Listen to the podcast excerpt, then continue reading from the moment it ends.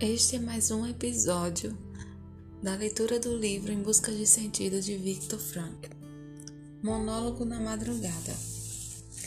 Estás no vale trabalhando, o crepúsculo que te envolve é cor cinza. O céu acima é cinzento, cinzenta a neve no pálido lusco-fusco. Os trapos dos teus companheiros são cinzentos e também os semblantes deles são cor de cinza. Retomas outra vez o diálogo com o ente querido.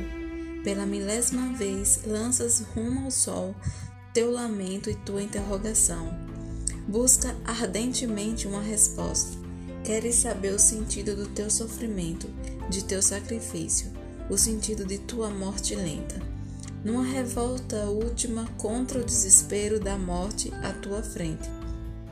Sentes teu espírito irromper por entre o cinzento que te envolve, e neste revolta derradeira sentes que teu espírito se alcança acima deste mundo desolado e sem sentido.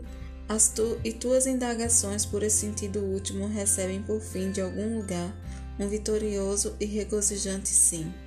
Nesse mesmo instante acende-se ao longe uma luz na janela de uma distante moradia camponesa posta feito bastidor à frente do horizonte, em meio à cinzenta e desolada madrugada bávara.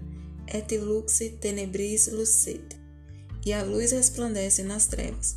Agora estivesse horas a fio picando o chão congelado outra vez, passou a sentinela e debochou um pouco de ti.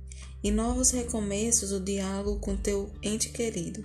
Tens cada vez mais o sentimento de que está presente.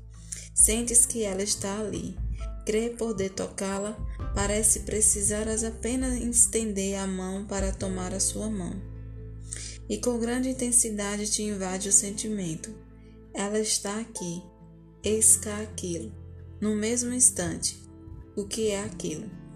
Sem que tenhas notado, acaba de pousar um passarinho bem à tua frente, sobre o torrão que recém-cevaste, parte de fitar atento e sereno.